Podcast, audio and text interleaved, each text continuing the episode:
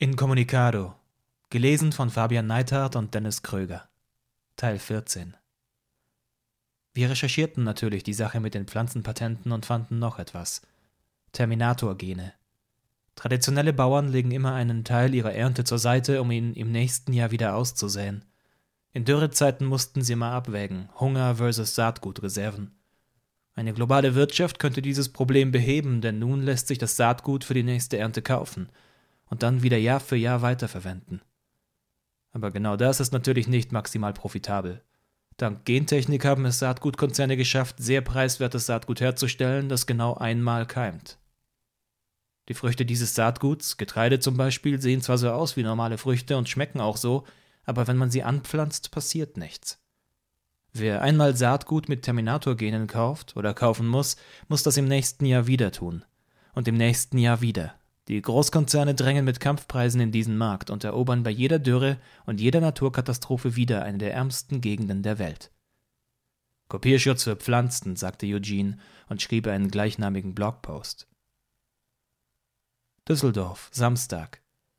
Von der Heinrich-Heine-Universität bis zur Fußgängerzone, dann ein Abschlusskonzert im Hofgarten, so lautete der Plan. Qualität vor Quantität, sagte Eugene und beschränkte die Zahl des Hambanistas auf 100. Drei oder viermal so viele Menschen mussten wir vertrösten. Nach der Demo zogen wir in den Hofgarten, einen großen Park, und gaben dort vom Dach des Busses aus ein Konzert. Der Park war vollkommen überlaufen und wir fürchteten ein wenig, dass niemand auf unser richtiges Konzert am Abend ins Zack kommen würde. Wir waren ja finanziell immer noch von den Eintritten abhängig und lebten praktisch von der Hand in den Mund. Aber die Sorge war unbegründet. Das Zack, ein linksalternatives Kultur- und Veranstaltungszentrum, war ausverkauft. Wir spielten also unser zweites Konzert an diesem Tag. Meine Finger taten weh und meine Stimmbänder waren schon heiser, aber es war fantastisch. Auch die anderen spielten wie in Trance. Das war es, wofür wir geboren waren. Es war nicht anstrengend. Es war wunderschön. Nach dem Konzert folgte die größte Überraschung. Ich drängte mich durchs Publikum an die Bar, ließ mir gratulieren und auf die Schulter klopfen, und plötzlich stand er vor mir. Lederjacke, zerrissene Jeans, unrasiert, die Ray-Ban über der Stirn. Max. Er grinste mich an. Was tust du hier? fragte ich. Scouting, sagte er. Ich habe einen Tipp bekommen. Ein alter Freund hat gemeint, ich soll mir die Band mal ansehen. Könnte ja sein, dass sie in absehbarer Zeit einen Plattenvertrag bekommt. Willst du was trinken? Und? Wie hast du uns gefunden? Er überlegte, schürzte die Lippen, rang sich ein kurzes Nicken ab. Dann war plötzlich Anna da. Hi, ist das ein Freund von dir? fragte sie. Max lächelte sein frechstes Lächeln und sah sie sich genau von oben bis unten an. Dann streckte er ihr die Hand entgegen. Ja, das ist ein alter Freund, sagte ich. Das ist. Peter, sagte Max. Und du bist Anna.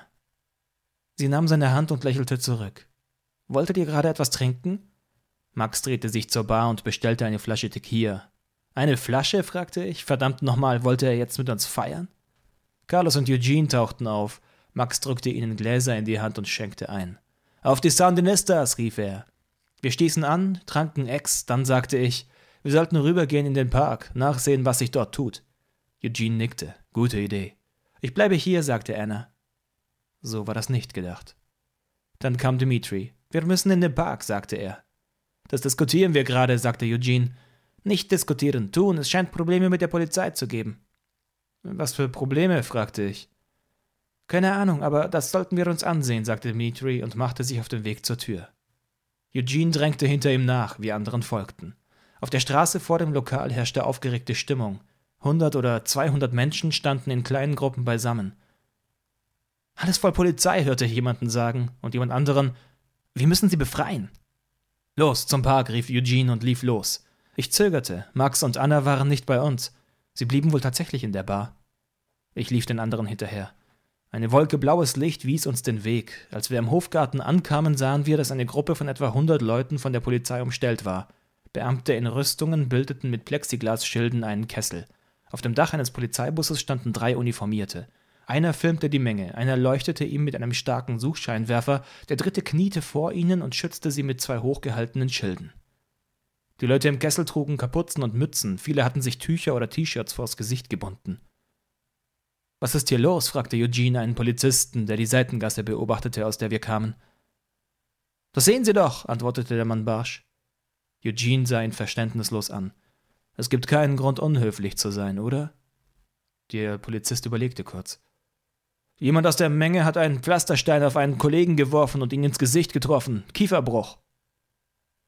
Und der Täter ist in dieser Gruppe? Ja. Was geschieht jetzt mit den Leuten? Sie dürfen den Kessel verlassen, aber nur einzeln und wenn sie ihre Personalien abgeben, bis wir den Täter haben. Was machen wir jetzt? fragte Carlos. Darum kümmere ich mich, sagte Eugene, und ihr geht zurück in die Bar. Ich dachte an Anna und Max. Ich wollte zurück. Kommt, wir sollten uns um unser Publikum kümmern, sagte ich. Dimitri und Carlos folgten nur zu bereitwillig. Wir kamen wahrscheinlich keine Minute zu spät wieder im Zack an. Max und Anna verstanden sich prächtig und standen schon ziemlich nah beieinander. Ich schob mich dazwischen, legte ihr einen Arm um die nackte Hüfte und küsste sie. Sie lachte. Gibt's hier noch Tequila? rief ich. Eugene kam an diesem Abend nicht mehr ins Zack. Er brauchte bis vier Uhr morgens, bis er einen Kompromiss zwischen den Eingekesselten und der Polizei aushandeln konnte.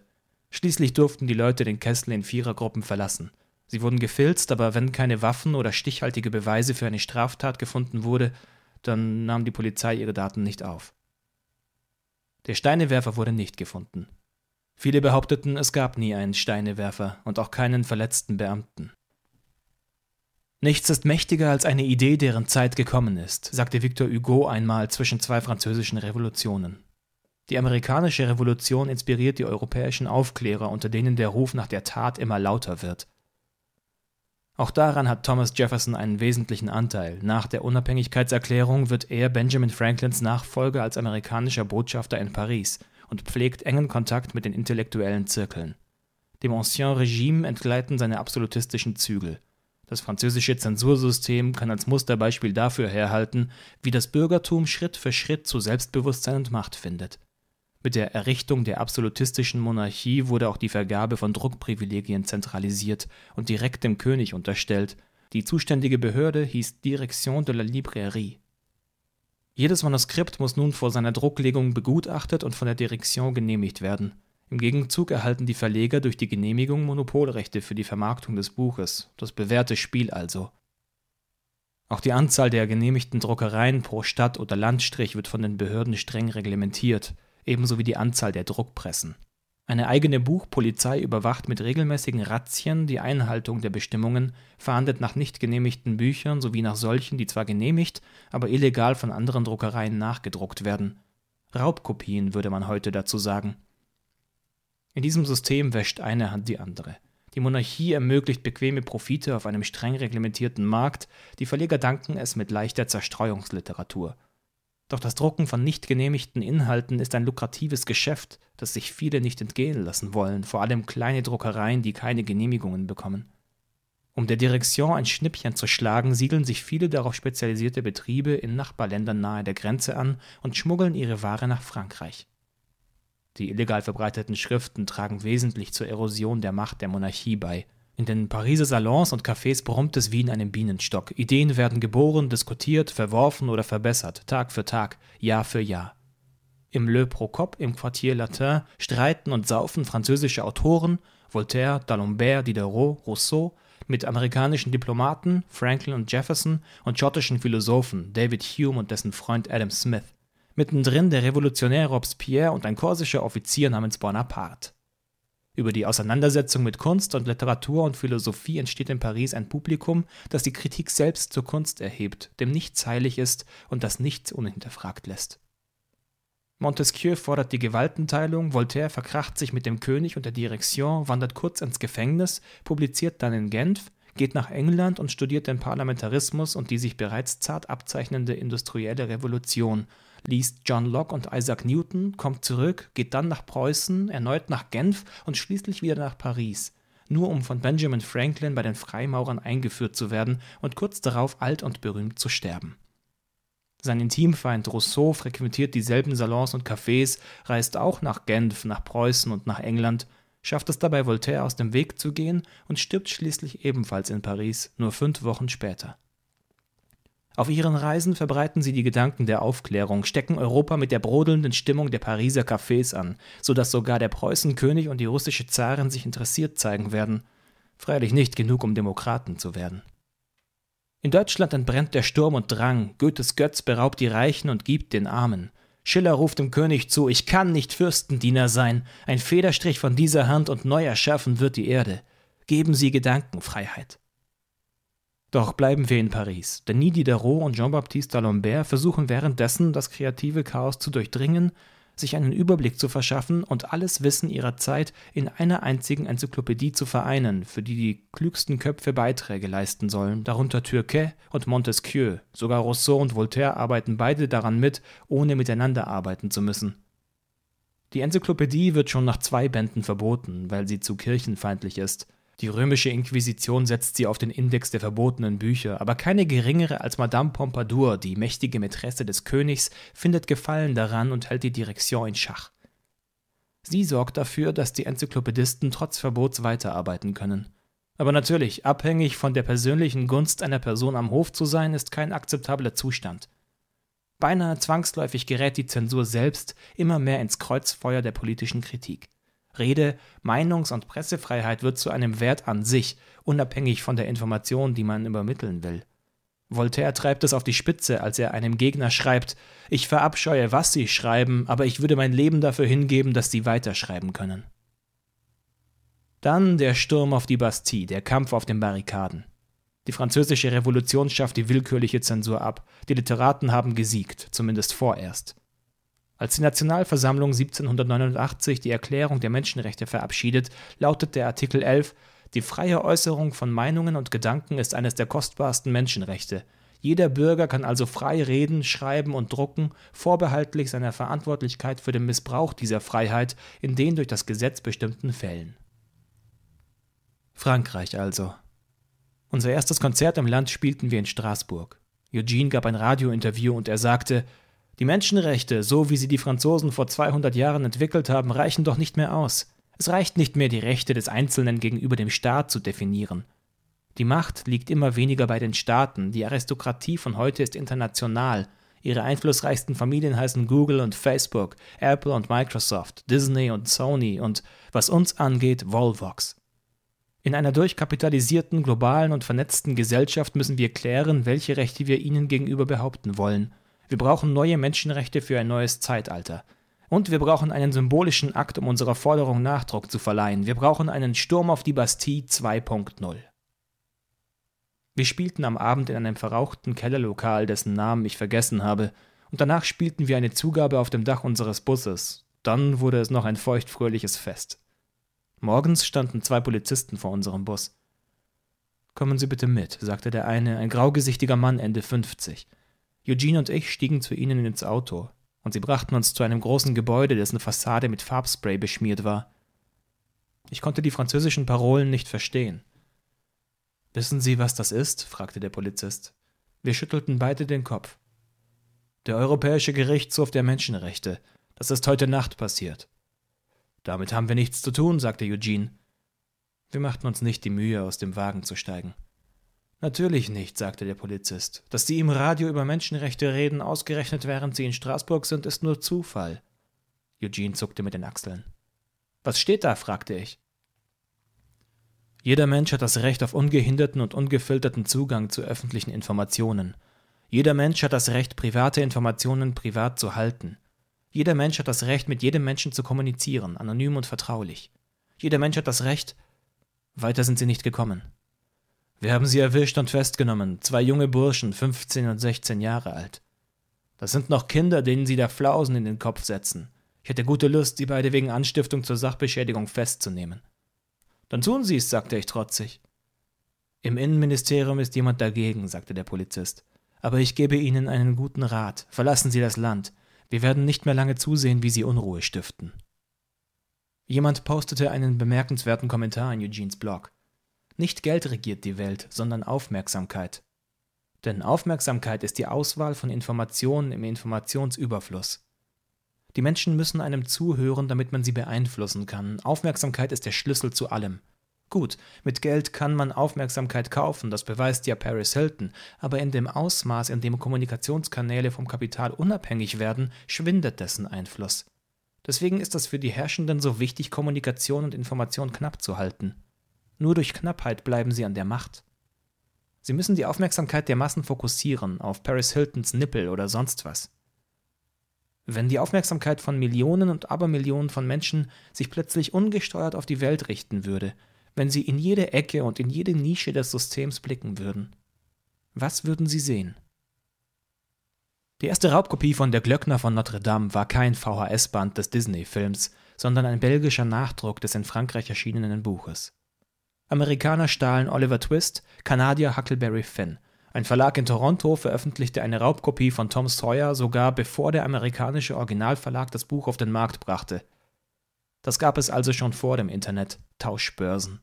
Victor Hugo, Charles Dickens und Mark Twain waren folglich vehemente Befürworter eines strengen Urheberrechts, und vor allem waren sie für internationale Abkommen darüber.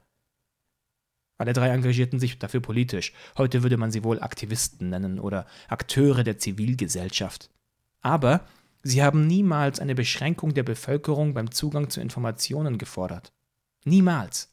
Wenn sie gegen den freien Büchernachdruck argumentiert haben, dann wollten sie die Autoren vor den Krämern schützen, vor kommerziellen Raubkopierern. Damit standen sie in der Tradition der großen Aufklärer, Kant etwa oder auch Fichte. Es ging um eine Regulierung des Profitstrebens, nicht der Leser.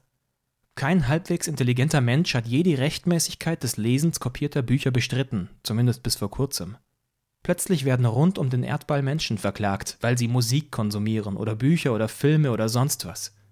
Und sie werden nicht von den Kreativen verklagt, sondern von den Krämern.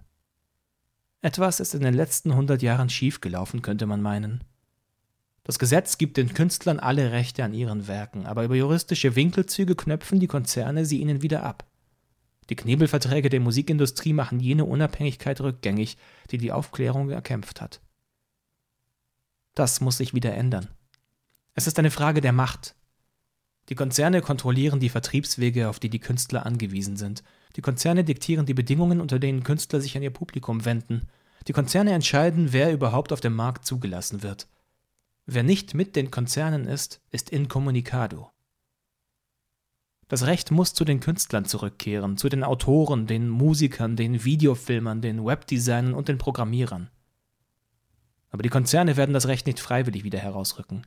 So viel steht auch fest. Hey Mann, kannst du reden oder soll ich später nochmal anrufen? Ich bin alleine, was gibt's? Hast du schon mal Kant gelesen? Kant? Immanuel. Nee, nicht wirklich. Ich habe nur gestern einen Text von Eugene redigiert. Ich habe ihn auch nie gelesen, aber einer meiner Assistenten hat ein abgebrochenes Philosophiestudium. Er hat Kant gelesen. Und? Und ihr liest regelmäßig die Einträge in eurem Weblog, wo Eugene über Kant geschrieben hat. Und weiter? Tja, dabei ist er auf eine Idee gekommen. Keine völlig neue Sache. Er hat einfach die Gedanken von Immanuel Kant und Eugene Jersey kombiniert.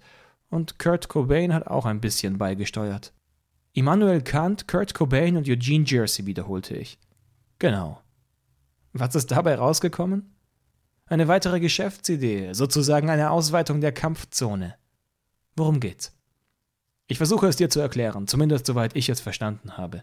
Der alte Kant hat scheinbar viel über das Wesen der Kunst und der Schönheit nachgegrübelt. Jede Kunst unterliegt ästhetischen Regeln, aber die Anwendung der Regeln reicht nicht aus, um gute Kunst hervorzubringen. Dieses Problem hat den guten Immanuel scheinbar besonders gefesselt. Und ich finde es auch spannend, schließlich leite ich ein Medienunternehmen. Wenn mir jemand sagen könnte, wie ich mit ein paar einfachen Regeln einen Welthit produziere, wäre das die Lizenz zum Gelddrucken.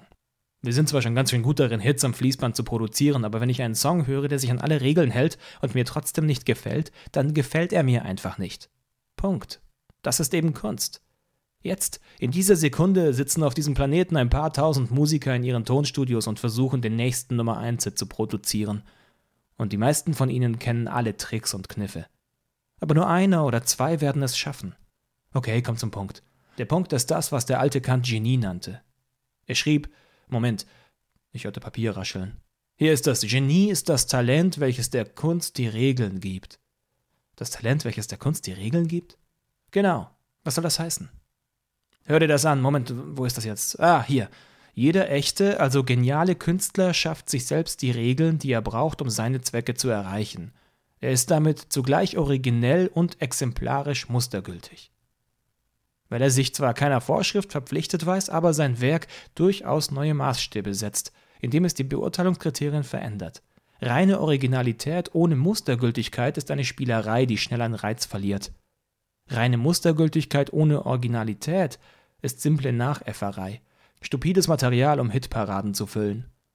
Das mit der Hitparade hat Kant sicher nicht gesagt. Nein, die letzten Sätze waren von meinem Mitarbeiter. Womit wir jetzt hoffentlich beim neuen Businessplan wären, drängte ich.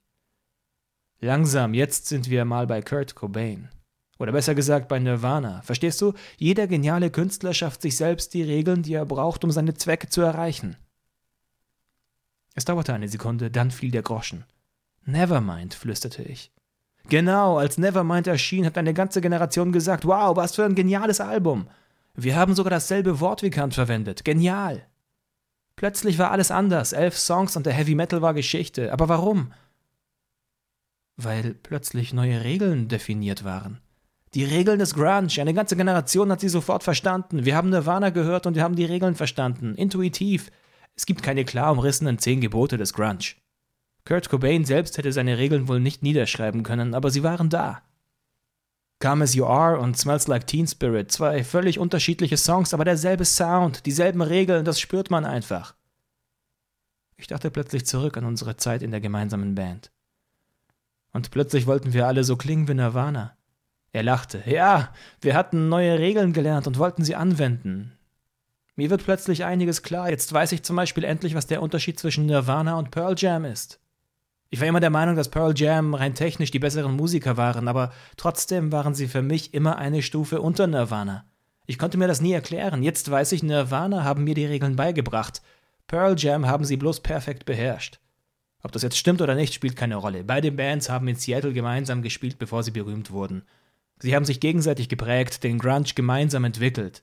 Wichtig ist das, was wir wahrnehmen. Kurt Cobain hat uns die Augen geöffnet. Er ist das Genie. Eddie Vedder ist die Kopie. So grausam ist das Leben. Das erklärt auch, warum kein anderes Nirvana-Album an Nevermind herankommt. Und die Foo Fighters werden nie an das Original herankommen, mögen sie noch so gut sein. Weil die Regeln nur einmal definiert werden. Stimmt genau, Kleiner, ich sehe, du verstehst. Und instinktiv hat das die Musikbranche schon lange verstanden. Limp Bizkit gelingt der Durchbruch mit etwas, das sie New Rock nennen, und schon bringen alle Konkurrenzlabels ähnlich klingende Bands raus. Linkin Park wäre nie so gepusht worden, wenn sie nicht dieselben Regeln befolgen würden, die Limp Bizkit bekannt gemacht haben. Wir wollten einfach eine sich öffnende Marktlücke abdecken. Linkin Park verhält sich zu Limp Bizkit wie Pearl Jam zu Nirvana? Das sagt zumindest Immanuel Kant, denke ich. Kluger Bursche. Ja, nicht wahr, man sollte mehr alte Klassiker lesen.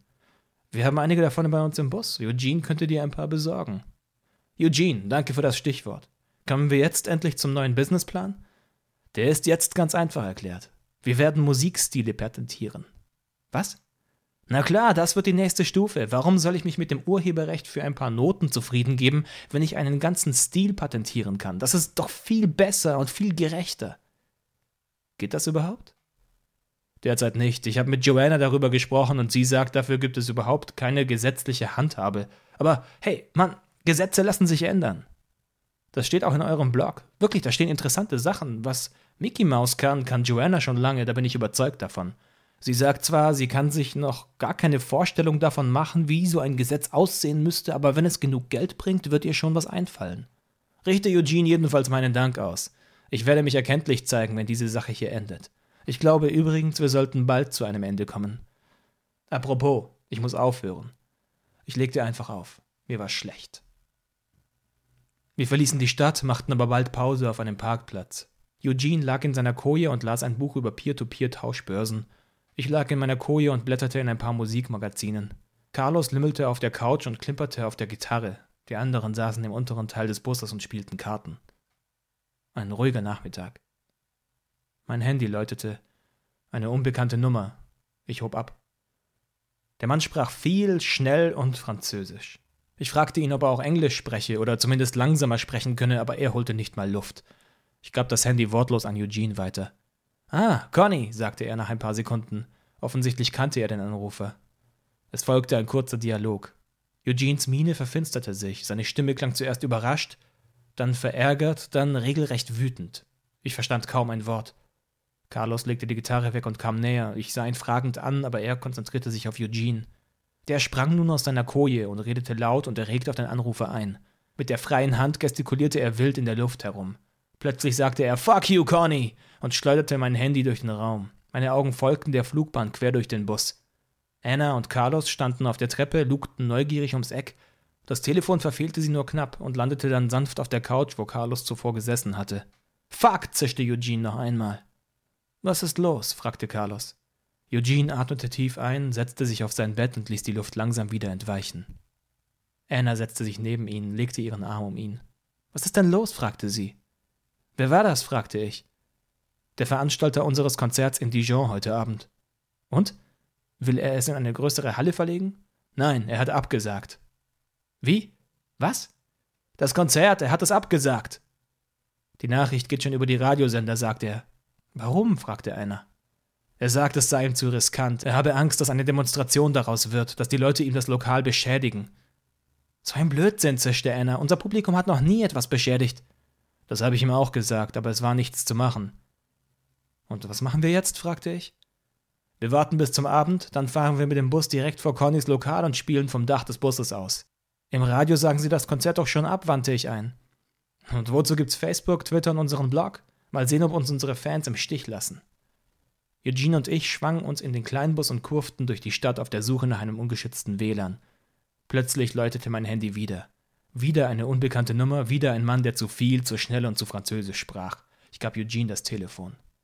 Er sagte nicht viel. Ein paar Mal mhm und aha. Und am Schluss noch mit ausgesuchter Freundlichkeit Merci, Henry.